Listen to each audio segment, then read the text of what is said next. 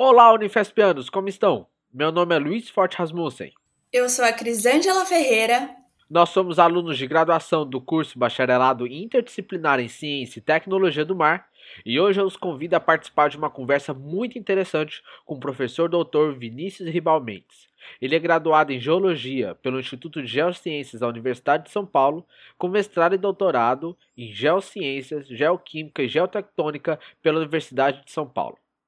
Ele veio nos contar sobre sua carreira, como é ser um geólogo e sua pesquisa em mudanças climáticas. Junto com ele, veio a Beatriz Perobão, que veio nos contar sobre sua experiência e pesquisa junto com o professor. Embarque comigo nessa conversa e quem sabe no fim conseguiremos responder com quantos paus se faz uma canoa.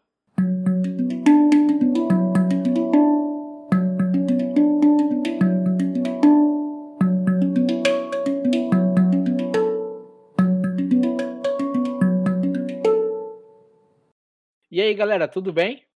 Tudo bem, Luiz. Oi, Luiz, tudo bem? E você? Tô bem, como vocês estão?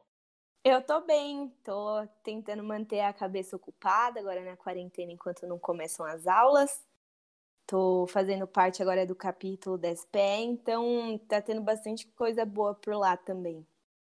Que legal. E com você, professor? Ah, tô bem também, aqui trabalhando dentro do possível. Tenho dois filhos pequenos, né? Tô numa dinâmica meio puxada aqui, mas tá bom também. Não posso reclamar, não. Que bom. Professor, esse tema desse, dessa entrevista veio porque eu tenho uma afinidade muito grande com a geologia. Eu, penso que se eu não gostasse tanto de animal, eu virava geólogo. E aí, tendo as aulas na universidade, me surgiu uma dúvida. Mas como é que surge um geólogo? O que, que faz um geólogo? Essa é uma excelente pergunta, Luiz. Assim, bom, eu tenho uma opinião pessoal assim que a gente, os geólogos nascem, né? que, parece meio óbvio, né? Mas, Sai da assim, terra. É, quase isso, assim.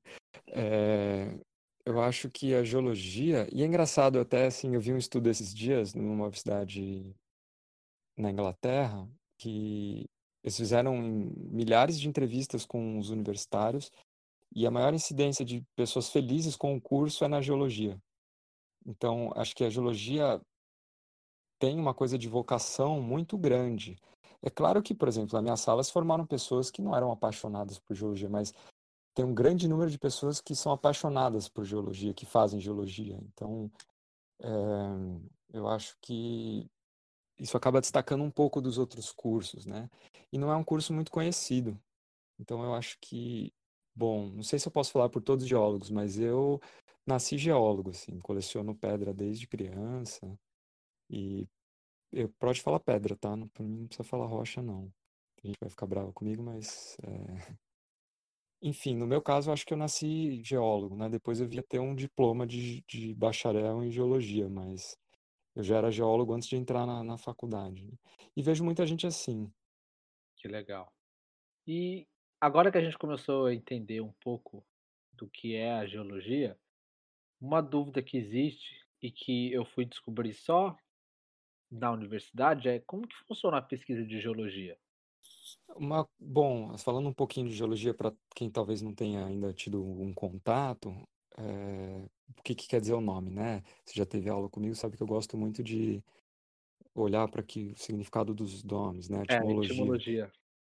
Isso, então, é, geo é terra, logia é ciência que estuda terra, então é bem pretensioso, né? Se parar para pensar com mais atenção nesse termo, mas que, por que, que eu estou chamando atenção para isso?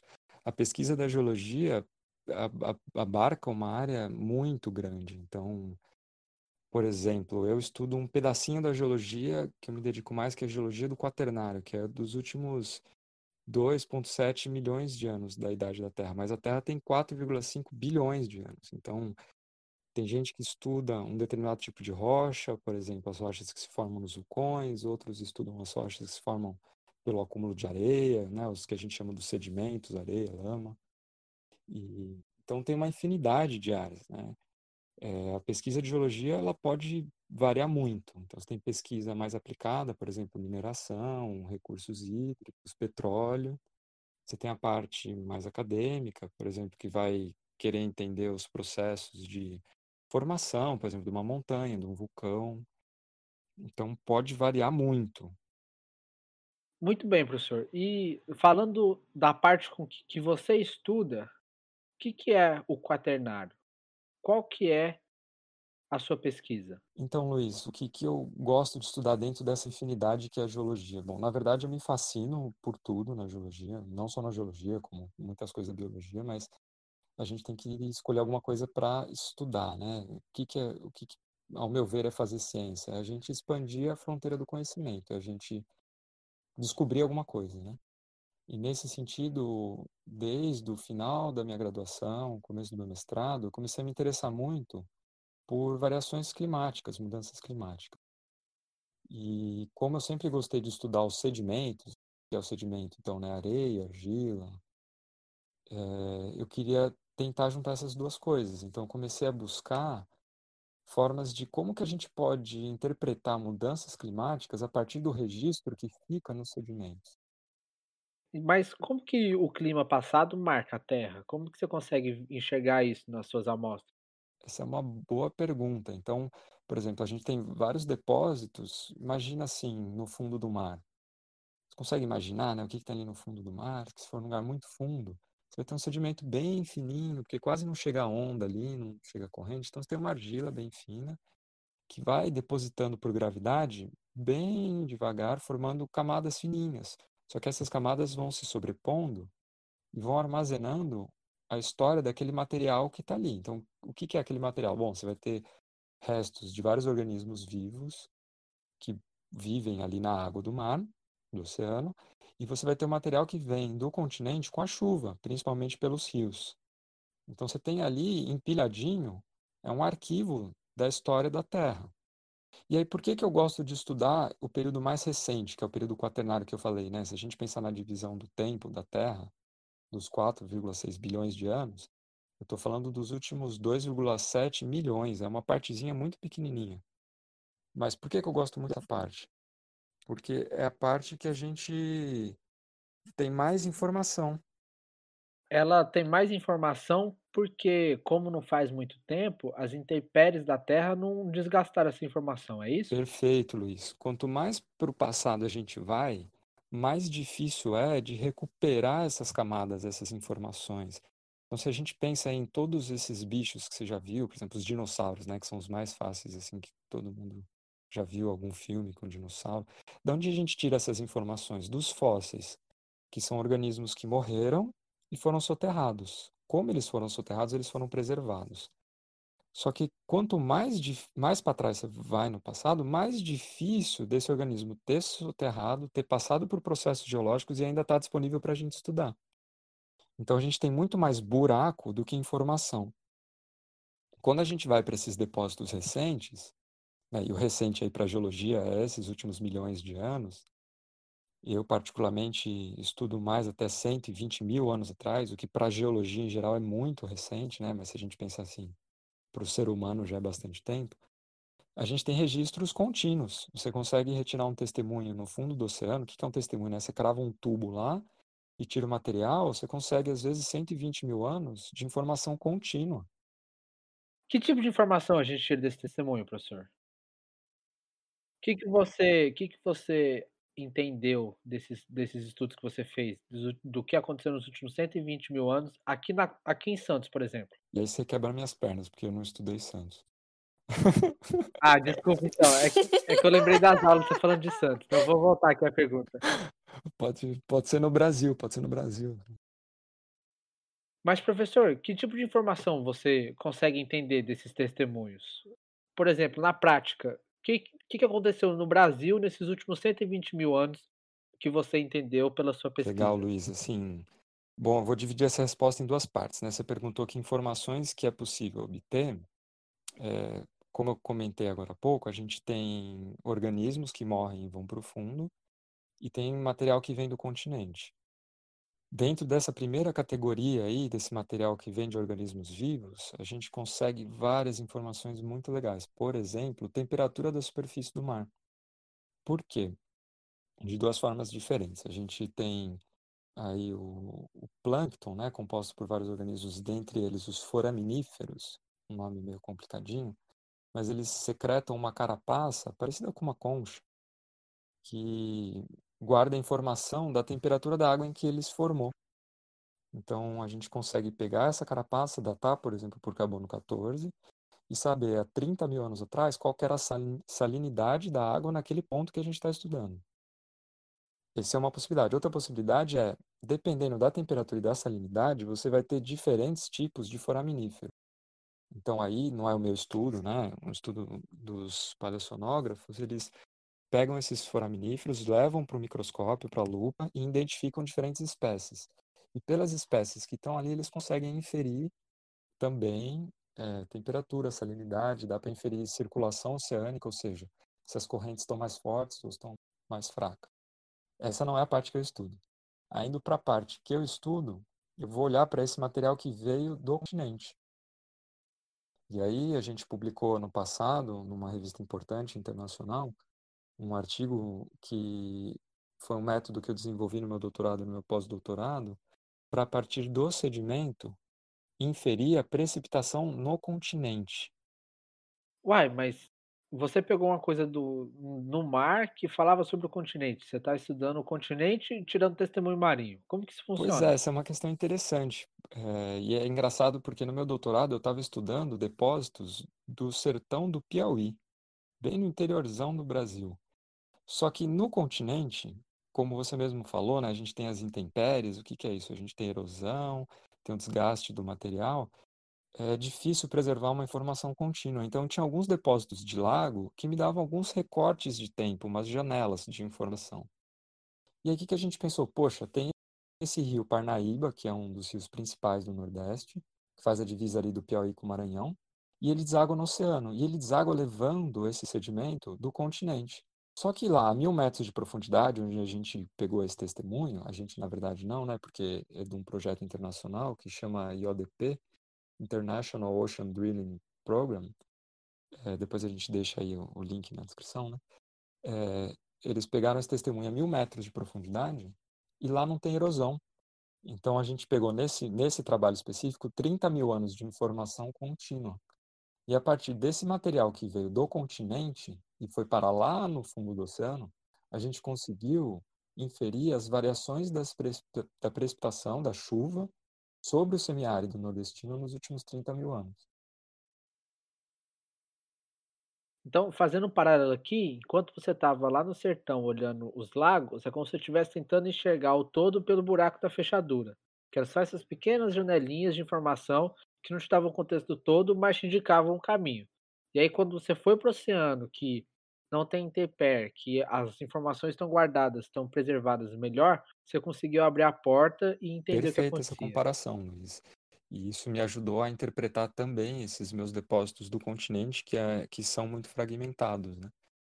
É, os testemunhos marinhos são uma das principais ferramentas usadas hoje pela comunidade científica para avaliar mudanças climáticas, né? Justamente pelo que eu te falei, né? Imagina então, olha, no mesmo testemunho a gente consegue ver variação da salinidade da água, da temperatura da água na superfície, da força das correntes oceânicas e da precipitação no continente naquela região. Olha quanta informação legal, né? Então, se eu entrasse na máquina do tempo e fosse parar no Piauí 120 mil anos atrás, o que, que eu encontraria? Olha, essa é uma, uma proposta muito divertida, Luiz. Bom, a Bia tem dado para 120 mil, mas desse trabalho que eu citei é só os últimos 30.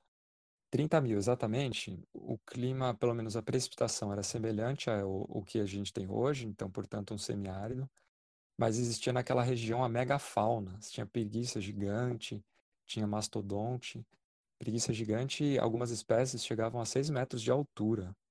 É um bicho impressionante.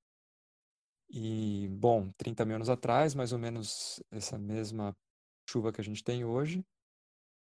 17 mil anos atrás, houve um evento de aumento muito grande de chuva, assim, mais do que dobrou a chuva na região. Então já não seria mais semiárido, teriam rios correndo pela região. Em seguida, esse momento teve uma queda abrupta de precipitação, assim, poucas dezenas de anos, talvez centenas de anos. A precipitação despenca para os níveis que a gente tem hoje e rapidamente sobem de novo para mais do que o dobro de hoje. E depois ela vai caindo bem devagarzinho até 4, 5 mil anos atrás, que é quando ela estabiliza nesse semiárido que a gente tem hoje.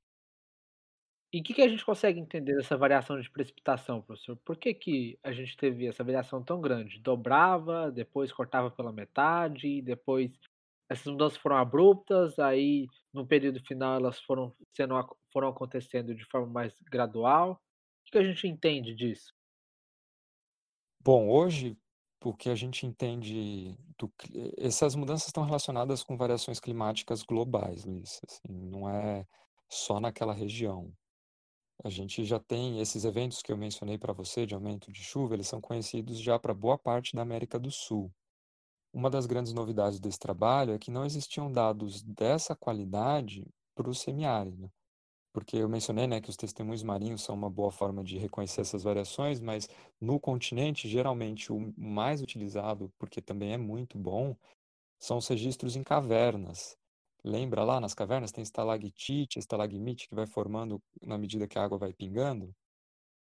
Na estalagmite, eh, ela vai crescendo na medida que vai gotejando e essa gota vem da água da chuva. Então, fica armazenado ali na estalagmite a informação da água da chuva. Então, tem vários trabalhos espalhados aí pela América do Sul que mostram essas variações de chuva por esses dados de caverna. Só que para o semiárido não tinha. Aliás, até hoje não tem para aquela região dados de caverna. Então, foi muito legal esse testemunho porque ele trouxe esse entendimento para a gente, que, que no semiárido também aconteceram esses eventos. Mas aí eu não respondi sua pergunta, né? Você perguntou por quê. Esses eventos estão relacionados com a circulação atmosférica oceânica do mundo inteiro. Então, a gente nota que em alguns eventos em que a Terra esfriou um pouquinho, principalmente no hemisfério norte, é, a zona de umidade que existe ali no Equador desceu um pouquinho para sul. E ela ficou mais tempo parada aqui em cima do Brasil ao longo do ano. Então, sabe aquelas chuvas de verão, que geralmente a gente tem em dezembro, janeiro, fevereiro? Elas durariam mais meses. Isso acarretaria numa precipitação anual maior. Então, essa é a explicação que a gente tem hoje. E aí, uma implicação. Então, oh, desculpa, forte. Então, quando existiu a era glacial, aqui chovia.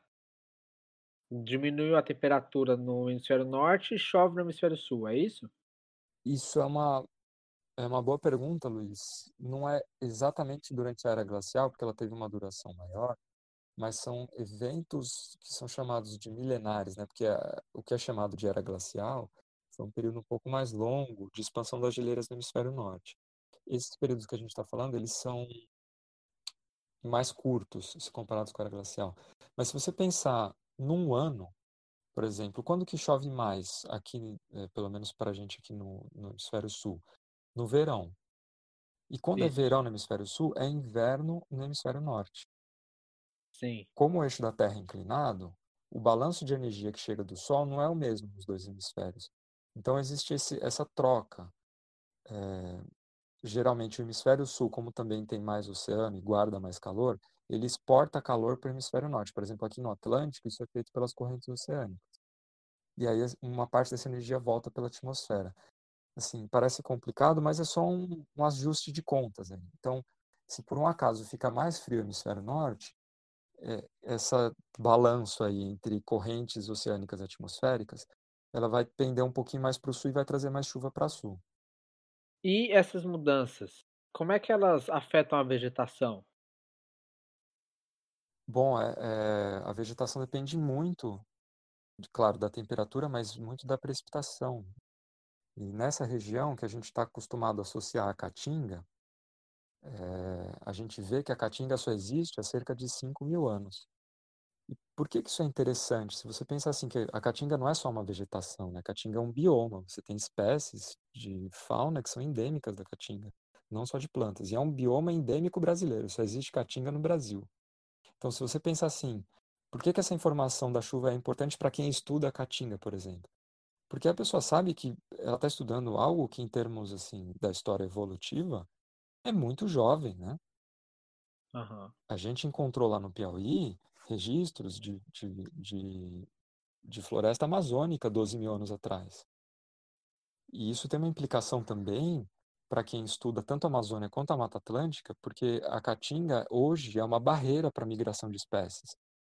Mas a gente já se acredita, né, muito antes da gente, por dados de, de genética, né, dados de pólen, que a caatinga já teria tido pelo menos alguns corredores de troca de, de espécies entre Amazônia e Mata Atlântica.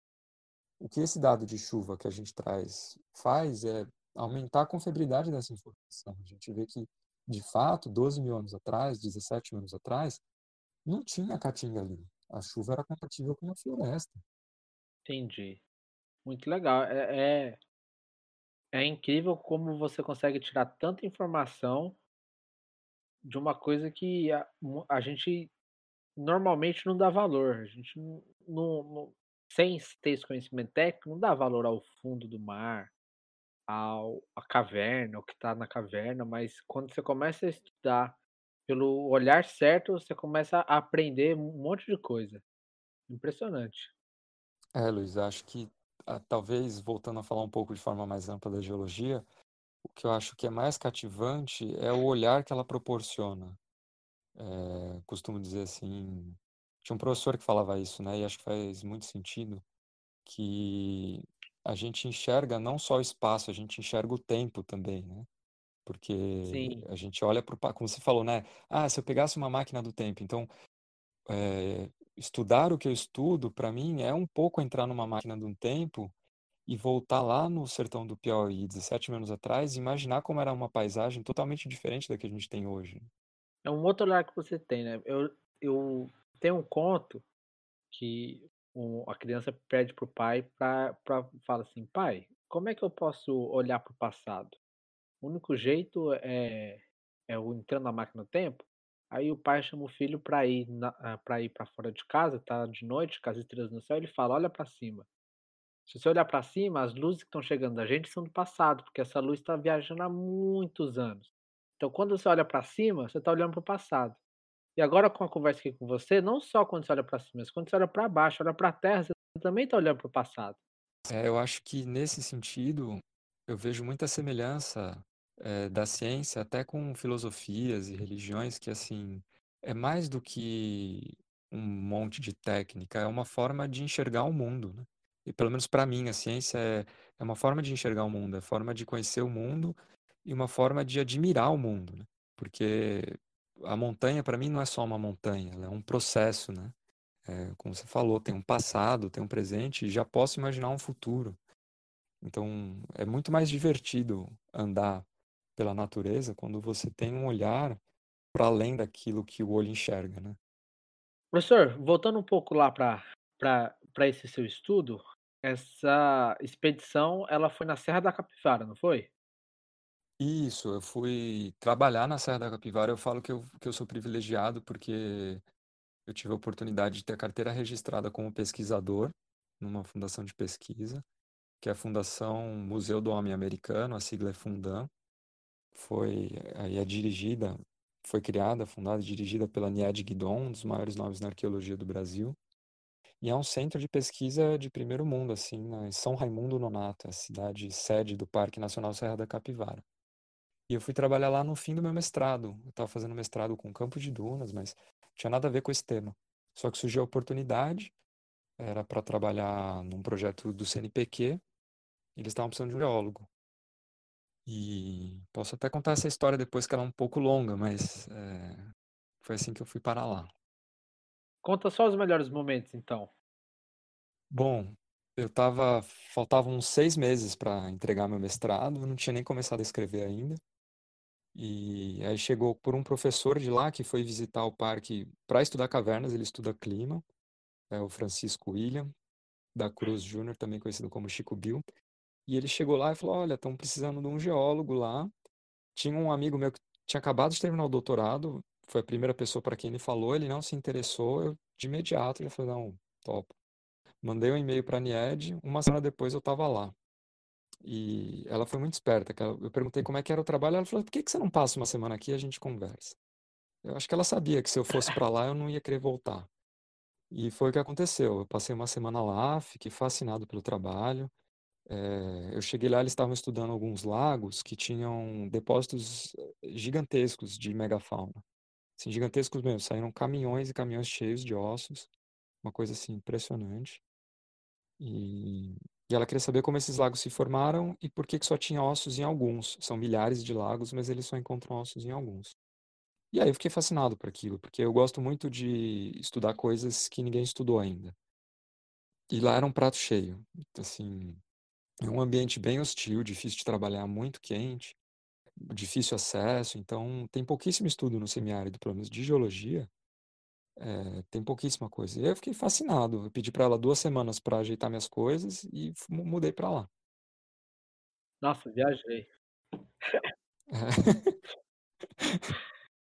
e, e, que, e como foi essa experiência de ter estudado e vivido lá no sertão?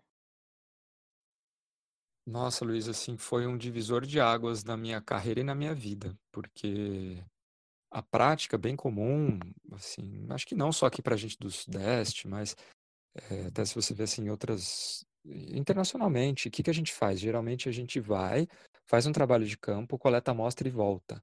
E passa a maior parte do tempo processando aqueles dados. Mas morar no lugar, eu morei quatro meses direto lá fazendo trabalho de campo todo dia. É, todo dia não, mentira, porque de domingo a gente não trabalhava, mas de segunda a sábado trabalhava. É, me deu outra visão do lugar, que eu nunca teria fazendo um campo de uma semana, dez dias, quinze dias. Então eu, vejo que assim esse aspecto foi fundamental, assim me, me permitiu chegar a várias conclusões, várias ideias que eu não teria tido de outra forma.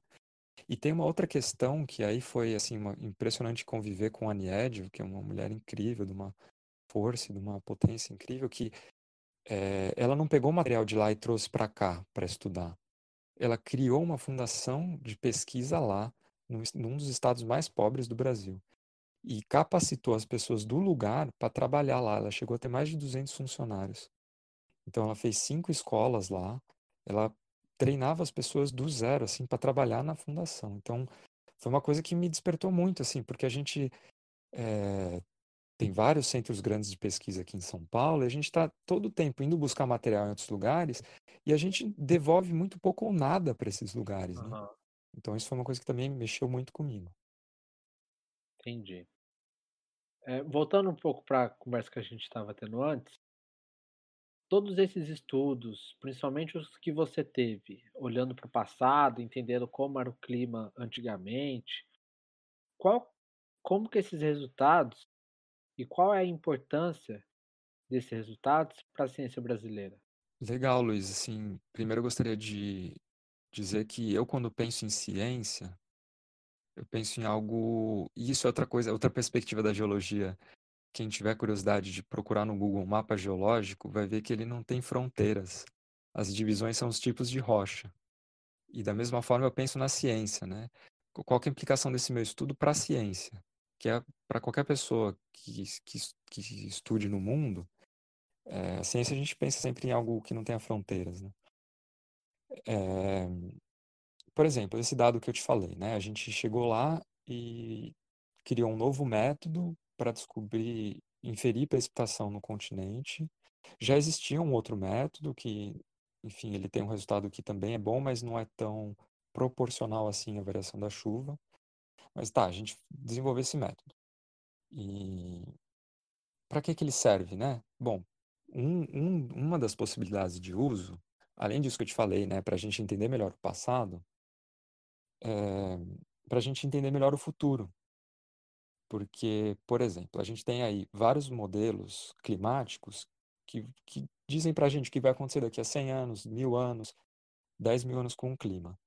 Como é que a gente testa esses modelos? Né? A gente acha que a gente. Então a gente chega lá, a gente estuda, estuda, estuda, estuda e fala: bom, entendemos como que o clima funciona. Depende do, do oceano, depende da atmosfera, depende da cobertura vegetal, depende da entrada de água doce, derretimento da geleira nos polos.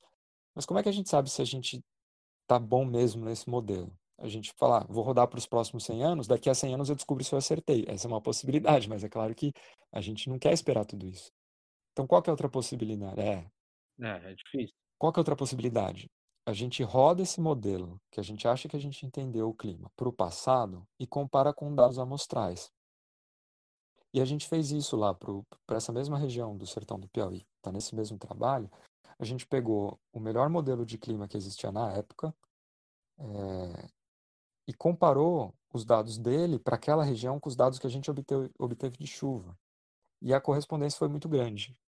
É, Para quem gosta de estatística, né, a correlação, que seria então quanto que esses dados se parecem, né, é, foi de 0,8, numa escala que vai até 1, né? Então, assim, é uma correlação muito significativa. Da hora. Chocado. Chocado.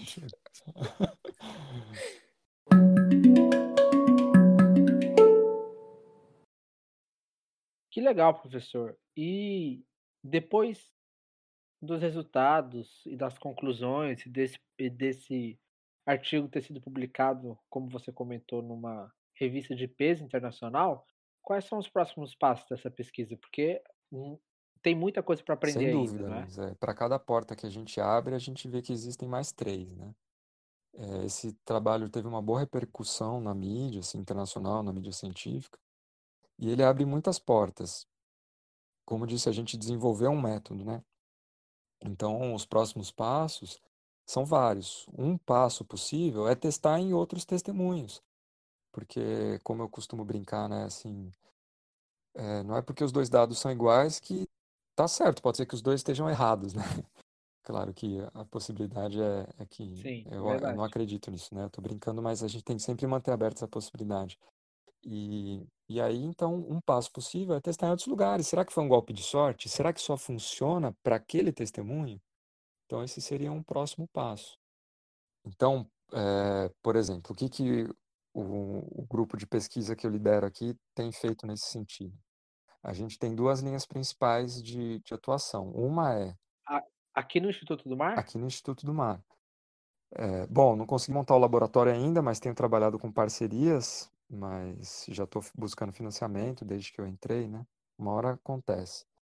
E quais são essas duas linhas principais da evolução desse projeto? Né? Uma é, ade- é, testar esse mesmo método da forma como eu fiz no meu doutorado, no meu pós-doutorado, em outro testemunho e ver se, se a gente consegue comparar esses dados. E o outro, outra linha seria aperfeiçoar os protocolos que a gente usou, as metodologias, né? Então, o tratamento da amostra, dentro do equipamento, como que a gente vai medir. Então, são duas frentes diferentes.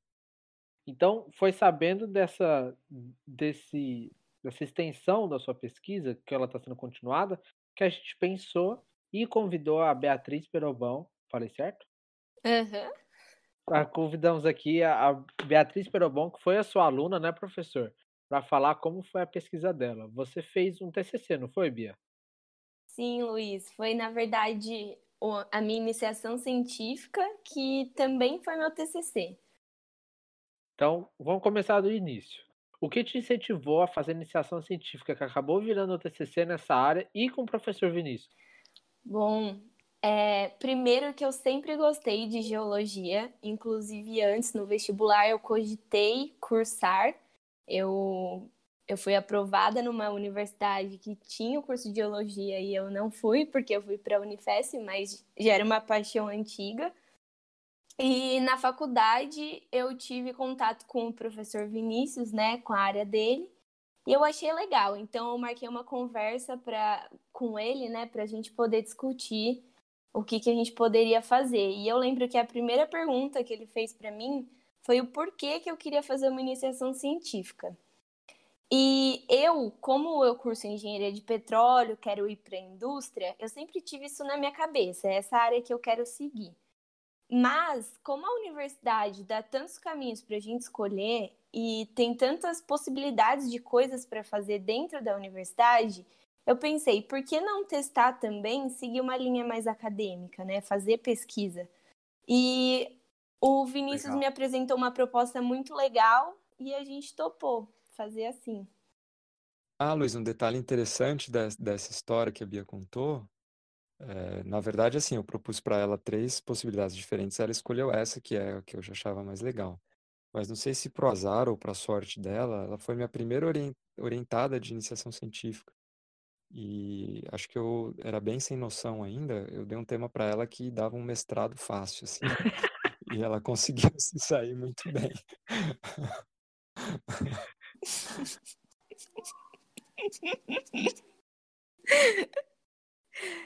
É, confesso que não foi muito fácil. Foi uma coisa que a gente não aprende na faculdade, assim, em aulas normais. Mas foi um desafio então, legal. eu já vou puxar outra muito. pergunta aqui, porque tem a ver com o tema. Como que você relacionou o estudo com a pesquisa, Bia? Então, Luiz, tinha coisas que eu conseguia relacionar o que eu aprendia na faculdade com a pesquisa, mas tem coisas que eu tive que realmente parar para ler artigos, livros para entender. E um deles foi a luminescência em si, né? É um tema que a gente não vê muito profundamente na, na faculdade. Mas tem outros que complementavam muito. Por exemplo, eu tive aula, no semestre que eu estava fazendo iniciação científica, eu tive aula de climatologia. E as informações que eu via na, na pesquisa complementavam muito com o que eu via em sala de aula, então era muito legal e até facilitava meu estudo. Entendi. E como que você conciliou o estudo com a pesquisa? E a vida pessoal também?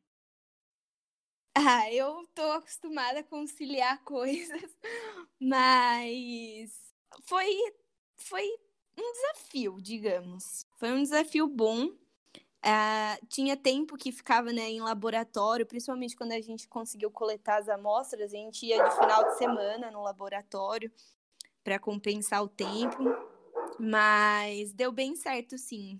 A gente tinha reuniões também durante a semana. Então, e algo que me incentivou muito na pesquisa também foi a minha parceira, a Daiane Mello, do Instituto do Mar. E a gente tinha umas ideias muito parecidas e a gente se ajudou bastante nesse processo, né? Porque era algo novo para as duas. Então a gente construiu uma amizade grande, tanto fora da, da área de pesquisa, né, quanto dentro. Então foi algo muito legal também. Sensacional. E a gente falou, falou, falou, mas não disse. O que, que foi a sua iniciação científica? Qual foi o tema da sua pesquisa? Então, Luiz, a minha pesquisa, como o Vinícius já comentou, foi uma continuação do doutorado dele, porque essa técnica que ele inventou, digamos, né, no doutorado dele, ele só tinha testado em um testemunho e comparado com o método. Então, ele precisava de mais evidências de que esse método realmente funcionava para outros testemunhos e além disso, para outra idade, né? Porque o testemunho que ele usou é, tinha 30 mil anos, era de uma idade de 30 mil anos a base, e o que a gente usou para minha iniciação científica tinha 120 mil anos. Então a gente conseguiu ampliar uma, uma escala de tempo bem grande aí. E por isso a gente escolheu um testemunho né, perto do dele, do doutorado, na Foz do Rio Parnaíba para também poder comparar com os dados que ele conseguiu no doutorado. E qual foi o resultado? o resultado foi muito bom. A gente, além de poder comparar com os dados do doutorado do Vinícius, a gente pôde comparar com o modelo computacional, que ele também citou, é, pôde comparar com insolação no hemisfério sul, com dados de cavernas de diversos lugares do mundo, é, além disso, né, pôde identificar os eventos Heinrich, que são os eventos de glaciações no hemisfério norte, que fazem chover mais no hemisfério sul. Então, a gente pôde comparar com uma base de dados bem legal. E a sua opinião mudou? Você vai continuar na parte da engenharia, do mercado de trabalho, ou você vai fazer pesquisa? Boa pergunta. É, não, eu continuo querendo ir para a indústria. Eu quero muito trabalhar embarcada, mas foi uma experiência assim inigualável na minha vida. Foi uma experiência muito boa. Eu pude aprender não só sobre a iniciação científica, mas coisas sobre o rigor do método científico, é, coisas que precisam ser seguidas, protocolos para que tudo funcione bem. Então, ter essa experiência foi algo muito enriquecedor na minha vida. E Bia, quais foram os melhores momentos da, dessa, da sua pesquisa, de todo esse período da iniciação científica? Olha, Luiz, tem história para contar essa iniciação, viu? É, a gente teve a oportunidade de ir para Niterói, porque o testemunho que eu utilizei estava lá no banco de testemunhos da Universidade Federal Fluminense. Então a gente foi até lá coletar, nós três, né? Eu, Vinícius e Daiane. E foi uma experiência muito legal, assim, inesquecível mesmo. A gente brinca que o nosso grupo, o Quater Coast, é um realizador de desejos, de sonhos. E eu, eu brincava com eles, né? Que eu tinha muita vontade de ir para o Rio, que é um lugar que eu gosto muito. E eu queria muito atravessar a Ponte Rio-Niterói ouvindo Los Hermanos, que é uma banda que eu gosto. Então, o Quatercoast pôde proporcionar isso aí para mim que também. Legal. a concretização desse desejo meu. E além disso, a gente também rodou as amostras, né, lá no Legal, o laboratório chama Legal, da USP, né, da GEL, e também conhecer o pessoal de lá. E uma experiência que é bem marcante também é que eu consegui aprender finalmente a usar uma centrífuga, porque eu e a Daiane tivemos um erro abissal no uso da centrífuga, num, num dia que o Vinícius não estava. Então, assim, ele zoou a gente até hoje. E foi uma experiência muito legal, foi muito divertido tudo isso. Além de poder ter construído essa amizade entre a gente, né? Que foi muito legal também. Ô Luiz, isso que a, que a Bia falou me lembra um, um, uma questão que é muito importante, né? Eu mencionei agora há pouco da, da, inter, da ciência internacional, e na fala dela a gente viu, né? A gente foi coletar um testemunho na Federal Fluminense, a gente trouxe aqui, processou na USP, no Instituto de Geociências, e esse testemunho foi coletado num projeto da Petrobras. Então, quando a gente vai para essas áreas de atuação, não existe a possibilidade de trabalhar sozinho. O testemunho que eu estudei no meu doutorado, de um projeto internacional, eu fui buscar na Alemanha as amostras. Quer dizer, o testemunho foi coletado aqui na costa do Brasil por um grupo internacional que tem cientistas brasileiros. Só que o lugar que armazena esse testemunho, que tem que ser um lugar especial, está lá na Alemanha. Tem outro na França e outro no Japão desse projeto é, para quem quiser procurar depois o ADP, né? Mas por que isso? Porque cada diária do navio que fura esses testemunhos, né, que tem o equipamento para coletar essa amostra, custa mais de um milhão de reais, a diária do barco. Então, assim, não existe a possibilidade de fazer esse tipo de trabalho sozinho. É, não tem como eu, Vinícius, aprovar um projeto para eu pegar um navio e ir lá e furar. Tem a cooperação de diversos países. É, é, é como se fosse a estação espacial na Terra. É comparável assim, em termos de recurso de, de envolvimento de países, Entendi. de pesquisadores, né? Muito legal isso, professor. E essa a pesquisa da Bia, a, o seu pós-doutorado, ele gerou alguma repercussão? Existe algum material complementar que o ouvinte pode encontrar, pode ir atrás para poder entender melhor algum vídeo, aonde que ele pode encontrar os seus artigos, o TCC da Bia?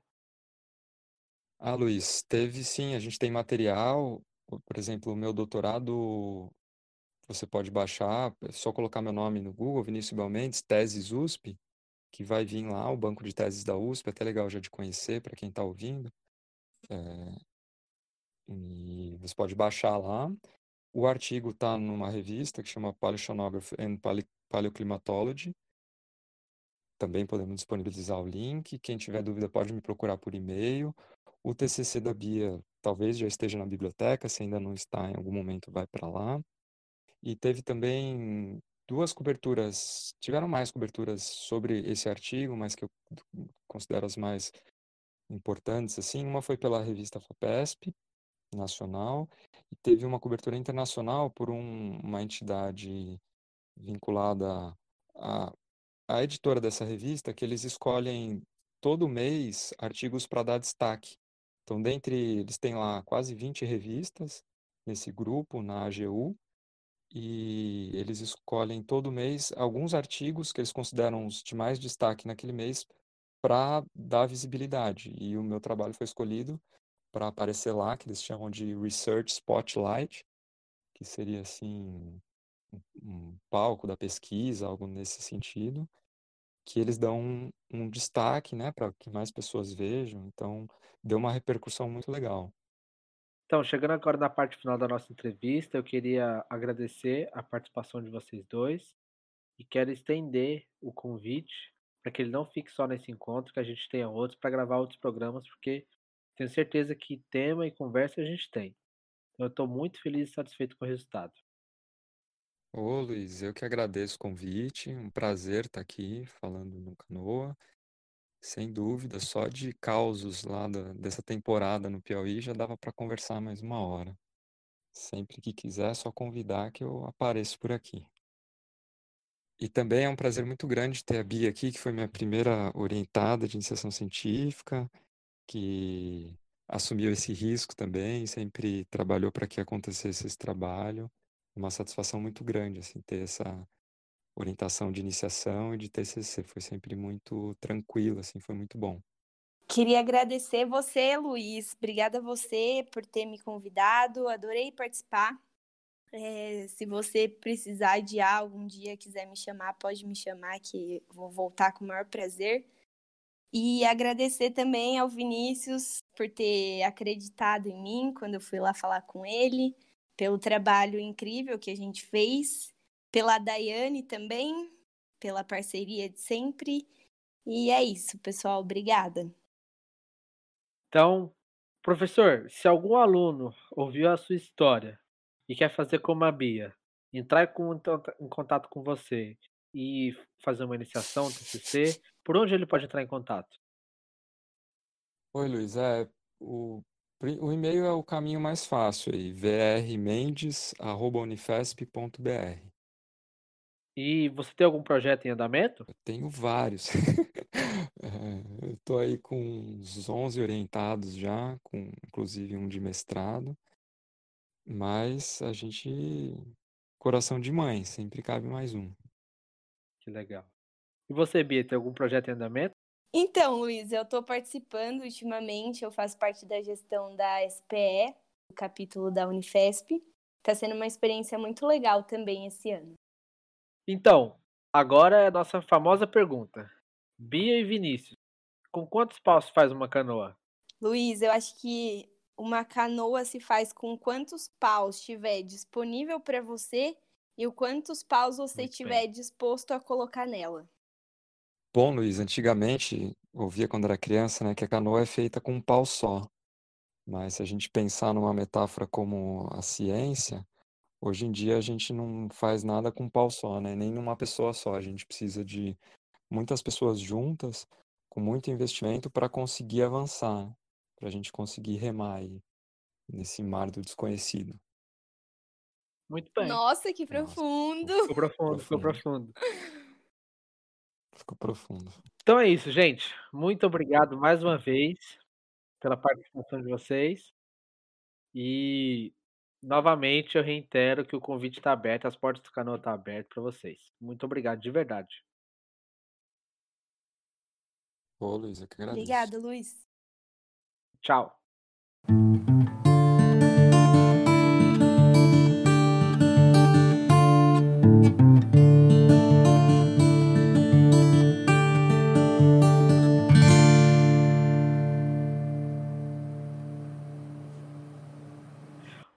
Muito obrigado por ouvir até aqui.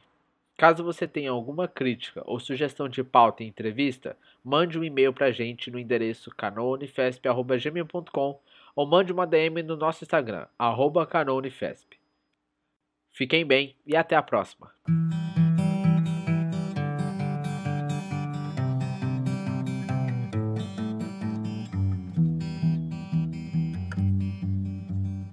O projeto Com Quantos Paus Faz Uma Canoa é um podcast que fala sobre ciências e tecnologia nas universidades públicas. O conteúdo e o formato foram idealizados por integrantes do Instituto do Mar da Unifesp, sob a coordenação da professora Gislene Torrente Vilara, e é um projeto de extensão em parceria com o Núcleo Rádio Silva. Entre em contato pelo endereço canoaunifesp.gmail.com ou pelo Instagram canoa_unifesp. Você pode nos ouvir no site da radiosilva.org, no Spotify ou na sua plataforma de podcasts favorita.